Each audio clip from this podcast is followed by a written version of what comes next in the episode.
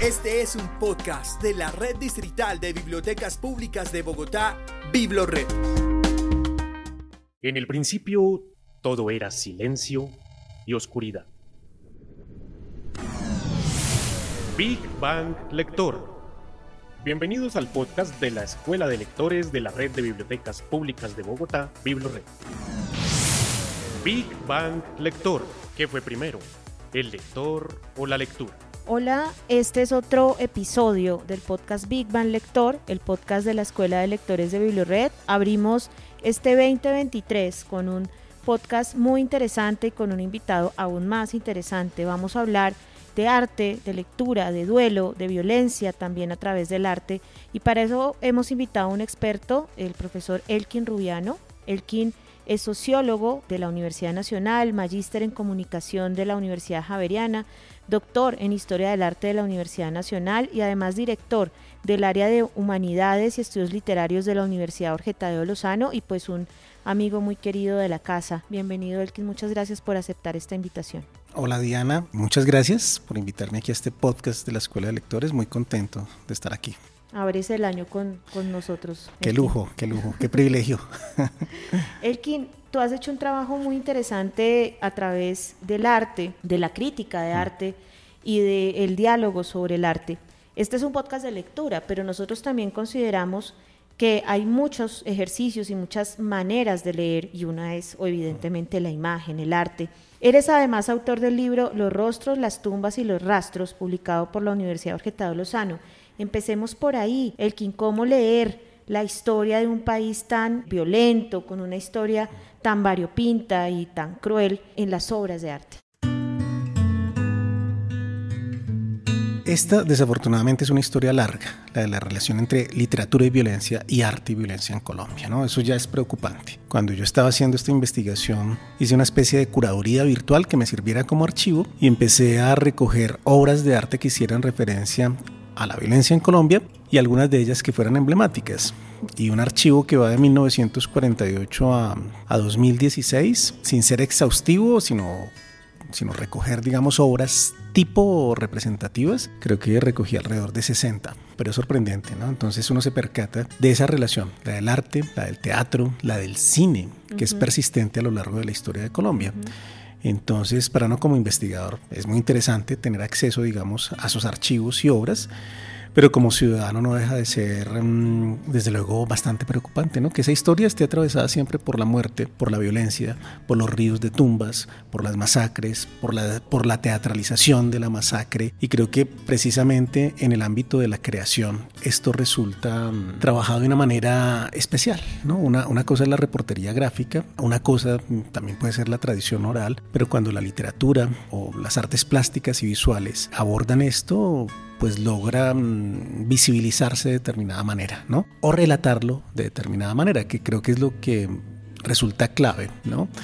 Lo que resulta clave es que nos hace ver la situación desde una perspectiva a veces impensada, que no es inmediata. No todos los datos de masacres, asesinatos, desaparición forzada, si aparecen en la vida cotidiana, aparecen de manera inmediata, por ejemplo, por por las noticias, hoy en día por las redes sociales, y esa inmediatez va en contravía, por ejemplo, de la reflexión, de la conmoción o de la sensibilidad con respecto a eso, ¿no? Cuando la información es mucha, y entonces en Colombia también la información es mucha, la de la masacre, que la masacre de hoy o la noticia de la masacre de hoy hace olvidar la masacre de ayer, ¿no? Entonces, precisamente, lo informativo es periódico, ¿no? De eso, pues la palabra periódico tiene que ver con esa periodicidad, pero también con la profusión de la información, y esa profusión de la información no permite que algo se grabe en la memoria, un asunto de olvido, o algo que también logre grabarse, lo voy a decir de esta manera, en el corazón que pasa, por ejemplo, por la construcción de sentimientos morales. ¿no? Una cuestión muy preocupante, entonces, con esta historia persistente de violencia, es que como ciudadanía muy difícilmente nos activamos. ¿No? Entonces creo que... Mm, y nos conmovemos. Y nos conmovemos, exacto, nos conmovemos. De hecho, voy a resumir acá algo. Hay obras, obras emblemáticas sobre la violencia en Colombia, como la de Alejandro Obregón, llamada Violencia, de 1962.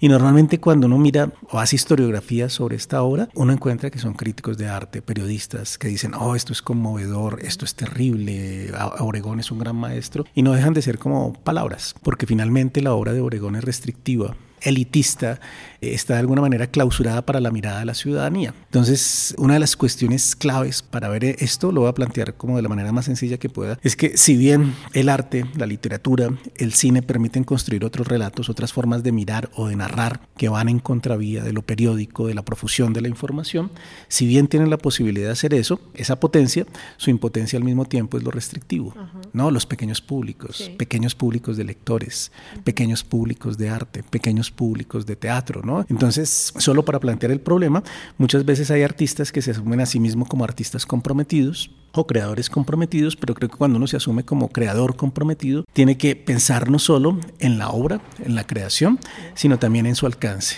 en la audiencia, en los públicos, en la televidencia, en todo esto. Y normalmente muchos artistas no lo conciben de, esa manera. Consideran que la agencia artística pasa por lo creativo, pero no por la divulgación, la difusión, la recepción, la interpretación. Entonces esto es bastante complejo. Y paradójico, ¿no? Porque si uno piensa, por ejemplo, que la literatura, el arte, el teatro, el cine tienen en este caso de alguna manera la función, vamos a, utilizar un término muy general, de humanizar esos aspectos, digamos, de la historia nacional que han sido tan crueles, pero no llegan a donde deben llegar, pues hay una relación absolutamente paradójica que está atravesada por la exclusión, ¿verdad? Aunque la historia que estén narrando estas obras tenga como protagonistas al grueso de la población que no tiene acceso a las galerías o a las librerías o al cine. Pongamos casos. Algo que me interesa a mí de la producción, por ejemplo, en artes visuales y plásticas durante las dos últimas décadas, tiene que ver con que, aunque esto no es novedoso, pero digamos se intensificó, que los artistas visuales y plásticos no trabajan ya en el taller, no trabajan necesariamente en el taller o en el estudio o exclusivamente en el estudio.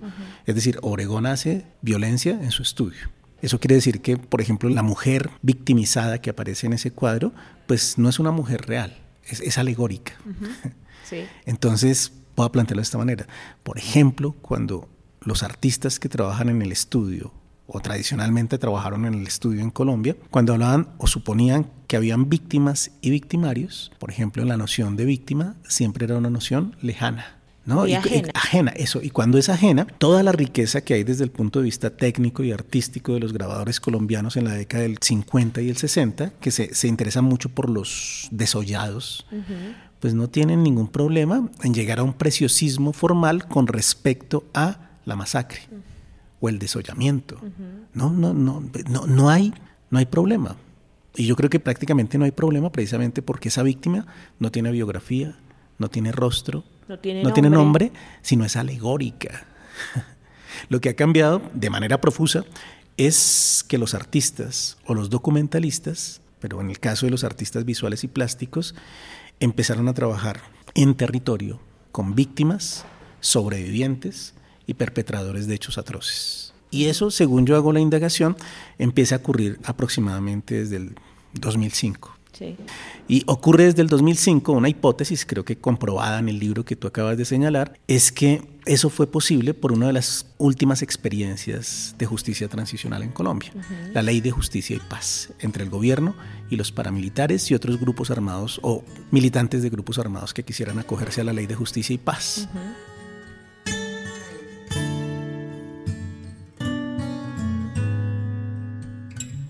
Y de alguna manera, en todo ese contexto de justicia y paz, a los territorios llegaron con seguridad ONGs, investigadores académicos, funcionarios del Estado y artistas. Entonces, a partir de 2005 hubo como una especie de pacificación de esos territorios. O sea, lo que, digamos, podríamos resumir un poco de lo que has dicho es que este proceso de justicia transicional y de todo lo que decantaría el proceso de paz, de alguna manera acerca a los artistas y a las artistas a hablar y a participar en los escenarios en donde aquello de lo que van a hablar ocurre. O sea, ahí hay un proceso de acercamiento y de diálogo humano que tal vez antes no había. No había porque eso pena de muerte. Claro. Es así de sencillo. Era imposible, salvo Alfredo Molano, que tenía ya una red y tenía derecho o protección para entrar. Se lo ganó con 40 años de trabajo. Entonces, los Alfredos Molano, muchos investigadores que habían trabajado tradicionalmente en el territorio, eran los que pueden hacer crónica e investigación. Pero es decir, a partir de una larga historia de trabajo en el territorio. Elkin, ¿y qué opinión te merece a ti hablando un poco de esas narraciones, el del reconocimiento de la voz de aquellos que han sufrido el conflicto armado, el trabajo que hizo la comisión de la verdad?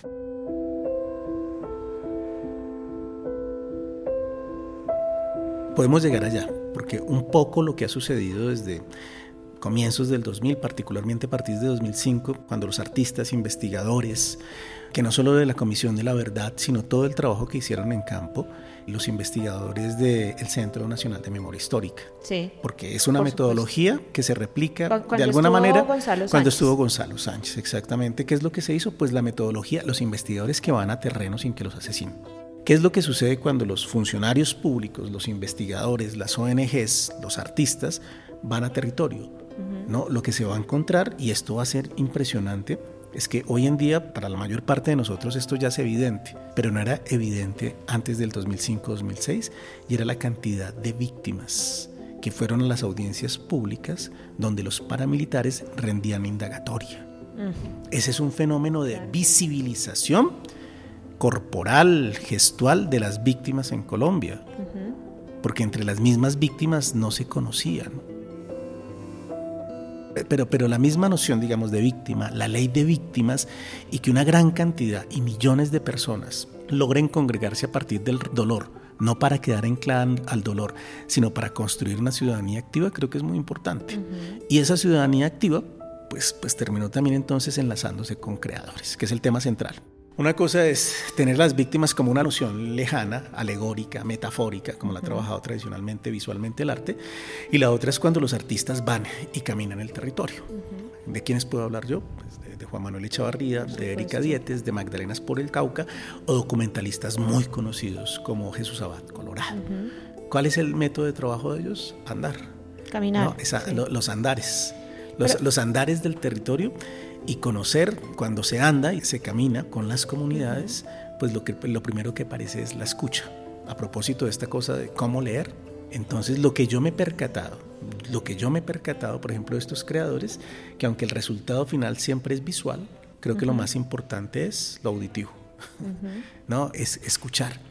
Y escuchar la palabra del otro, el testimonio, porque estamos atravesados por el testimonio. ¿El testimonio qué es? Un texto, un texto oral que hay que escuchar y que hay que interpretar, pero de pronto no juzgar. Entonces, cuando muchos perpetradores de hechos atroces trabajan con artistas, que me parece un gran logro, su habla está muy liberada porque no está circunscrita a, a la lógica transaccional de cuánto voy a ganar. pero por ejemplo Yolanda Sierra, que es abogada y trabaja temas de justicia transicional, ha explorado la posibilidad de que obras de arte tengan un peso en estrados judiciales. Interesantísimo. ¿Cómo va eso? No sé, pero se plantea primero desde la academia. Porque hay allá composición de actores, territorio, tiempo y lugar. Ahí están narrados. Y los testimonios que acompañan a esos cuadros, pues están indicando qué fue lo que sucedió, por ejemplo, en una masacre, en una toma guerrillera de un pueblo, de una estación de policía, qué sé yo. Entonces ahí aparece el tratamiento. Una cosa es los grabadores que señalé al comienzo que pueden trabajar con preciosismo formal el desollamiento y otra cosa es la fotografía de Jesús Abad Colorado, que conoce el nombre de las personas. El territorio. Conoce el, territorio, la biografía y ha estrechado vínculos con ellos. Es el compadre, el padrino. Entonces, cuando usted ya tiene a un sobreviviente, usted no lo va a victimizar. ¿no? La iconografía de la víctima, de hecho, se transforma, porque la iconografía de la víctima pasada siempre tiene un cuerpo horizontal y derrumbado, es decir, es de la derrota. En cambio, hoy en día, cuando aparece una víctima, por ejemplo en el caso de Jesús Abad Colorado, aparece en el momento de la activación de la ciudadanía. Después, después de la masacre, claro, hay llanto, pero después del llanto hay que comer y hay que hacer una olla comunitaria. Hay que, hay que hacer una olla comunitaria. Entonces de pronto Jesús Abad Colorado se concentra en lo que sucede en la olla comunitaria. Es, que es una manera distinta de leer el conflicto de interpretarlo y de construir narrativas. Y yo creo que se han construido narrativas distintas durante los últimos 15, 20 años que de pronto no han llegado a una gran audiencia, pero la exposición El Testigo de Jesús Abad Colorado y todavía está, todavía está. ¿no? Es decir, tres años, estaba dispuesta para seis, ocho meses, lleva tres años o tres años y medio. Y la gente que vaya, porque yo fui con, en total, yo calculo 200, 250 estudiantes entre una visita y otra, muy difícil que un estudiante no salga no solo tocado emocionalmente, no solo tocado afectivamente, sino que, eh, sino que ese toque de afección va acompañado de un momento reflexivo. Reflexión recurrente en estudiantes que viven en Bogotá. Si esto sucedió allí en Porque yo nunca me di cuenta, ¿no? Y eso es como un choque, es como un choque, y yo creo que esos choques son muy importantes, pero esos choques están siempre en relación con la construcción de una audiencia y de un público que ojalá tiene que ser amplio, de modo que los lenguajes también tienen que transformarse. Sí, y el lugar de, digamos, del artista como mediador, ya no solamente como genio que transforma de manera casi que trashumana eh, un hecho humano, sino como mediador que dialoga con quienes viven ese hecho y muchas veces el mismo artista también ha sido víctima, digamos, del conflicto armado. A mí me surge una pregunta alrededor de un texto teatral que también tuvo un impacto bastante grande. Claro, en Colombia el público teatral es muy reducido porque mm. los costos son pues considerables pues para un país en donde usted va a teatro o come, ¿no? Mm. Pero eh, estaba pensando en Labio de Liebre del grupo Petra, de Fabio Rubiano específicamente, que también generó por decirlo de alguna manera, un ruido muy interesante alrededor de la idea del victimario, entre comillas, como un ser que tiene una cantidad de, cualidades eh, en el sentido amplio del término, una cantidad de características humanas, ¿no? Pero que además tiene miedo de reconocer a sus víctimas que se aparecen de modo espectral, que ahí me generó un poco de conflicto el asunto, pero que se aparecen de modo espectral en su exilio, entre comillas, obligado, voluntario y conveniente. ¿Tú qué consideras, por ejemplo, en el caso mm. del teatro en Colombia, que siempre ha sido mm. un escenario de, muchísimas expresiones artísticas muy poderosas y muy combativas, digámoslo? ¿Qué piensas tú del labio de liebre, por ejemplo? Yo creo que también con labio de liebre hay un cambio en la dramaturgia de la violencia en Colombia. Un cambio de la dramaturgia. Porque en la literatura, en la pintura, en la dramaturgia y en el cine en distintos grados, el conflicto en Colombia se ha construido a partir de buenos y malos, de víctimas y, victimarios. Entonces, e, e, esa es una, visión binaria del conflicto. Y esa visión binaria es errada, binaria y antagónica, es errada. Sí. No, básicamente porque uno no puede construir la subjetividad de alguien como victimario y no más sencillo, mire, el caso es muy sencillo. Cuando hoy parte de la ciudadanía le dice a los guerrilleros desmovilizados y que hacen parte de la sociedad civil y lo sigan llamando guerrilleros, como hoy le dicen al presidente de Colombia, un tipo por allá guerrillero, que es una gran infamia, que es que construye usted esa subjetividad de esa manera, pero eso es, sustancializar una identidad. Porque al que usted, digamos como ciudadano, le dice violador de niños, asesino, seguramente a los 12 años fue llevado contra su voluntad a un grupo armado. Por supuesto. A eso se le llama zonas grises. Y normalmente la literatura, normalmente, digo, hay distintos grados, ha gustado el antagonismo de víctima-victimario. No, eso es algo que se suspende en labio de liebre, por ejemplo. Yo creo que hay muchos logros, primero porque dramatúrgicamente, y es algo también que se, libera hasta ahora y leyendo algunas entrevistas de Fabio Rubiano, es que a él no le interesa moralizar. No, ni enseñar. Eh, sin embargo, hay mucho teatro moralizante y mucha literatura moralizante. Entonces, no le interesa moralizar, sino le, interesa el elemento dramatúrgico. ¿Qué sucede en el elemento dramatúrgico? Una cosa muy interesante es que allí no hay víctimas y victimarios hay unas zonas grises y hay dramatúrgicamente un momento en el que se intercambian zapatos. Y hay encuentros humanos. ¿no? Y, el intercambio de zapatos es. como que las que habíamos identificado como víctimas asumen la posición de, victimarios en algún momento. ¿no? Y ese cambio, hacerle justicia al enemigo, creo que aparece allí. Eso es una cosa. Lo otro, en quitarle toda la dimensión melodramática al evento, al evento atroz. ¿Cómo le quita el elemento melodramático? Porque una cuestión es sensibilizar y otra cosa es ser sensiblero. Y lo que es sensiblero desde el punto de vista literario, cinematográfico y artístico, creo que es desacertado. ¿no? Entonces, entonces hay algo que la, la, manera de liberar el melodrama de esto es mediante lo cómico y finalmente termina siendo una obra circense. Entonces es circense, ellos son payasos, yo siempre los veo como payasos no solo porque uno se ríe, sino la puesta en escena es, es un poco clown. y hay algunas personas que no lo soportan. Está bien, ¿no? ¿Cómo me voy a reír de que a alguien le decapitaron la cabeza? Entonces, ahí hay unos logros, explorar las zonas eh, grises, hacer reír sobre la tragedia y no llorar, que es lo que hace, por ejemplo, La vida es bella, que es, es dice que la mejor película de, del holocausto es La vida es bella convirtió lo cómico en trágico. Yo creo que algo parecido sucede con Labio de Liebre y creo que son las cosas que toca explorar, ¿no? Liberarse de los antagonismos del bien y del mal, hacerle justicia al enemigo y reconocer que en algún momento puede ser víctima y construir relatos, narrativas e imágenes que superen la reiteración de la violencia mediante los odios heredados y explorar, que es lo que yo exploro en mi libro, la idea de los dolores heredados. Pero entonces estaba también ya para ir cerrando esta conversación que creo que merecería una segunda parte, Elkin, en el cine. Yo últimamente he visto películas muy interesantes como Salvador, es una película colombiana sobre la toma del Palacio de Justicia, pero la toma es tangencial, mm. pero es sobre las desapariciones, pero también la humanidad que se va corrompiendo por el miedo. Salvador es un sastre, mm. ¿no? no es un guerrillero ni es, digamos, un soldado, pero es un hombre cruel. Y está también Los Reyes del Mundo de Laura Mora. Y creo que también el cine está dando un viro muy interesante y que tiene que ver con la construcción o por lo menos con la enunciación de una memoria que va a incomodar al lector. O sea, como tú lo has dicho, el lector está acostumbrado porque ve telenovelas o a que hay buenos y hay malos. Y estas narrativas, tanto del arte, del cine, del teatro, de la literatura, por ejemplo, con Daniel Ferreira, que también es un autor que rompe esa idea binaria, debe incomodarse, ¿no? Mm. Entonces yo quisiera que tú nos ayudaras a, digamos, a completar esta idea de cómo este lector y este receptor tiene que mm. incomodarse. Ya no puede ser un lector que esté sentado esperando que le digan todo y que esté sentado hablando del bien y el mal, oscuro, claro, sagrado, profano, ¿no? Sino que necesita incomodarse, necesita removerse. Mm.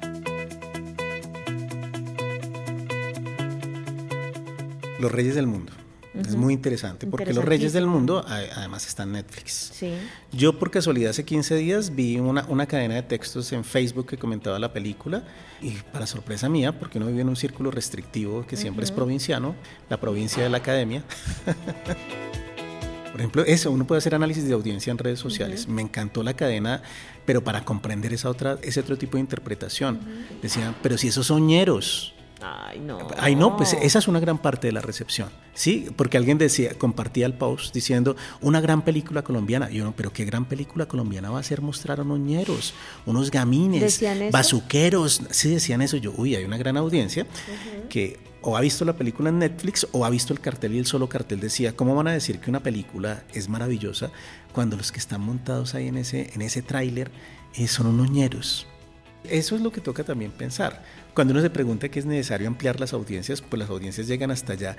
Y este es un tipo de relato que descoloca lo que uno piensa debe ser la noción de víctima, por ejemplo. A mí me encanta la película porque estos muchachos fracasan todo el tiempo, pero siempre están levantados. Son los reyes. vivos. Son los reyes. Sí, sí, sí. ¿no? Hay una escena maravillosa cuando después les han dicho que no tienen la restitución de tierras y entran los tres chicos a un bar y el más pequeñito está sonando una cumbia y coge una cerveza que es de otra persona y se la toma, y se la toma porque lo estaba esperando a él. Un rey no pide permiso. y, cuando, y después termina, de la gasolinera y, arman. y arman eso y, echan un manifiesto. Ese manifiesto nunca va a estar en la... E, esa es la otra manera de criticar. Pero, por ejemplo, me, me gusta todas las licencias narrativas que tuvo Laura Mora en hacer cosas que otros directores no se han atrevido en Colombia licencias que para mí no resultan afectadas o forzadas como llegar a la montaña, un prostíbulo fantástico donde alguien está tocando un piano desafinado con partitura. ¿Alguien se atreve a hacer eso? Casi nadie, sin llegar a la afectación, que era lo que en las 80 y 90 se llamaba cinearte en Colombia, que era cine pésimo. Esta mujer hizo algo con una naturalidad porque está bien narrado y el flujo de imágenes es coherente y se permite esas licencias muy unidas al surrealismo.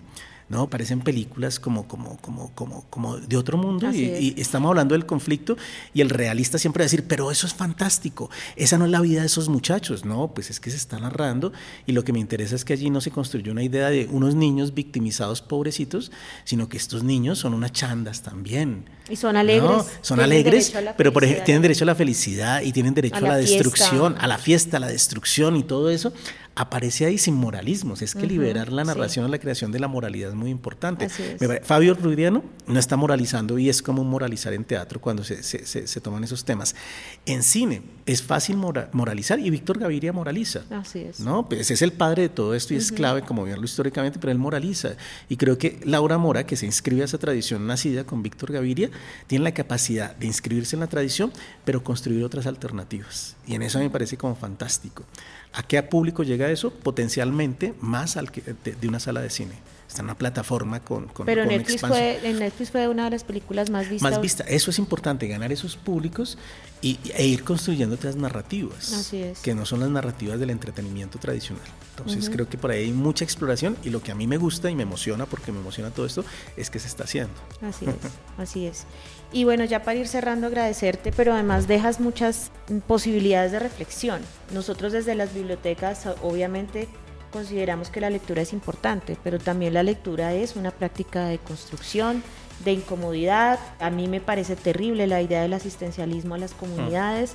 Hemos tratado también de cuestionar esas posiciones, de, que nosotros debemos llevar a las comunidades cuando las comunidades tienen su propia dinámica y son instituciones en sí mismas, tienen sus propias normas, reglas y creo que lo que tú nos has hoy puesto sobre la mesa nos lleva también a nosotros y a nosotras como mediadores, coordinadores de biblioteca, personas que trabajamos en el, mundo de la cultura escrita, a esa necesidad de descolocarnos, ¿no? Y de dejar de considerar que somos grandes personajes porque llevamos libros a los barrios, ¿no? Eso es una parte muy mínima de todo lo que hay que hacer y creo y me quedo con lo que has dicho sobre la escucha. Aprender a escuchar al otro es para mí la única posibilidad de hacer un trabajo responsable con mm. los otros. Así que te agradezco mucho no, tu, presencia, que muchas gracias por los intercambios. Y a propósito de escuchar, es una de las maneras de leer. Así es. Leer un gesto, leer un cuerpo, leer un paisaje. El buen lector es un mm. buen escucha, en mm. todo sentido. Así es. Para todos y todas, muchas gracias por acompañarnos en este nuevo episodio del podcast Big Bang Lector. Nos vamos a ver pronto con una sorpresa muy interesante para dialogar sobre el 8M. Muchas gracias. Les habló Diana Guzmán, líder de la Escuela de Lectores de Bibliored.